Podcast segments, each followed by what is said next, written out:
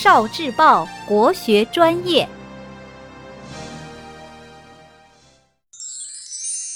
节气传说，小雪的故事。在遥远的唐朝，在一个小雪的节气里，一天黄昏时分，天气阴沉沉的，马上就要下雪了。这样的天气，对于喜酒爱诗的唐朝诗人们来说，是极富浪漫情景的了。于是，好客的白居易想要邀请三五好友一起来家里喝酒唱诗。他想要邀请的好友是谁呢？是一名叫做刘十九的人，他是怎样邀请的呢？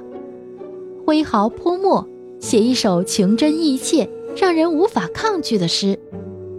为什么让人无法抗拒呢？原因有三：第一，绿蚁新醅酒。绿蚁就是浮在新酿造的还没有过滤的米酒上的绿色泡沫。这美酒啊！刚刚酿造好，上面还泛着微小的泡沫，这么美的酒，怎能拒绝？第二，红泥小火炉，在这小雪严寒的天气里，能和知己好友围炉而谈，光是想想就非常美好。看着粗拙又小巧的红泥小火炉，炉火烧得正旺，既能驱走冬日的严寒。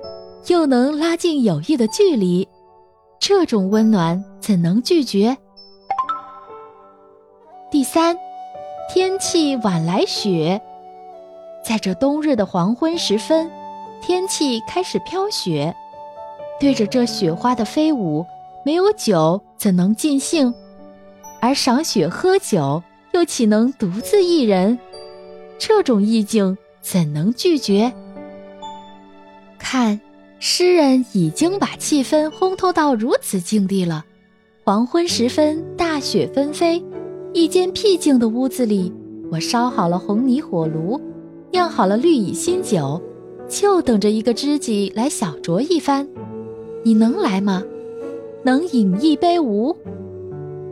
这样的情，这样的景，这样的境，谁又能拒绝得了呢？